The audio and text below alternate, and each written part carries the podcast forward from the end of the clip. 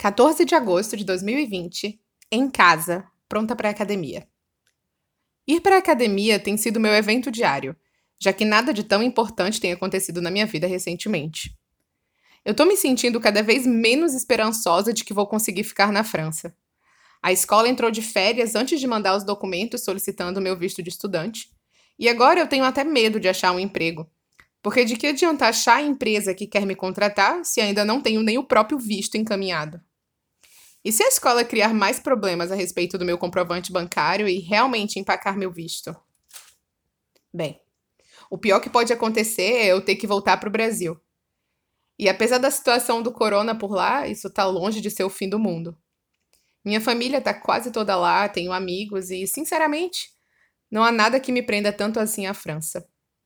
Até a sensação de estar o tempo todo alerta e com medo continua bem presente para mim aqui exatamente o motivo pelo qual decidi sair permanentemente do Brasil. Quando fui roubada, fiquei pensando que, se é para viver com medo, melhor viver com medo perto da minha família. Daí pensei mais um pouco e. A quem eu tô querendo enganar? Comparando o medo que eu vivo aqui com o medo que eu vivia no Brasil, né? Acho que foi ter morado na Noruega que abriu a minha mente para essa nova ideia de que é possível viver em paz, e agora minha mente se recusa a voltar ao seu tamanho original. Tem uma expressão em inglês que significa andando em gelo fino.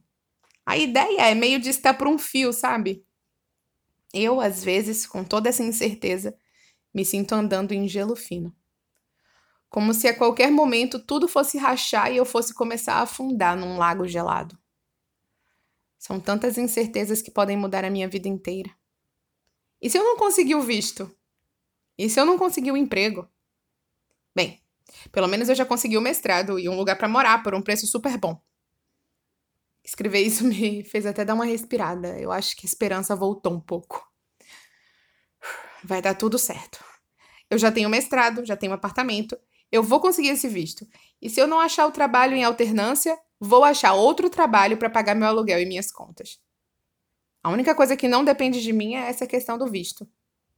Bem, se não depende de mim, não adianta me preocupar, né? Eu vou fazer o melhor que eu posso com as condições que eu tenho, até ter condições melhores de fazer melhor ainda. Ah, vou repetir isso para você do podcast, porque eu amo essa frase. Faça o melhor que você pode com as condições que você tem, até ter condições melhores para fazer melhor ainda. Ah, como eu disse na última vez que escrevi, Gabriel me ligou. Ele me atualizou do que tá rolando na vida dele, falou um pouco de trabalho, da família, perguntou como eu tô me sentindo na casa nova e ficamos uma hora no telefone jogando conversa fora. Ele disse que vem me visitar. Não queria nem que eu mandasse vídeo mostrando nada, porque quer ver tudo pessoalmente. Deixou meio subentendido que ia aparecer de surpresa essa semana. Então ontem já mandei mensagem avisando que eu vou sair e que talvez estarei por aqui no sábado. É com muita vergonha que admito que eu pensei uma ou duas vezes antes de decidir realmente sair de casa na sexta.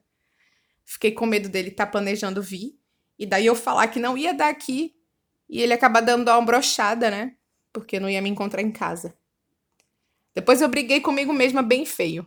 Como assim eu tava cogitando a possibilidade de ficar em casa para caso ele decidisse vir me ver?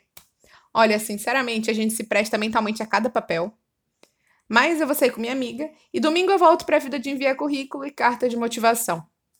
Como dizia Dori, continuar a nadar. Oi, eu sou Carla, do Instagram Carla na Gringa. E se você quiser me seguir lá também, seja bem-vindo.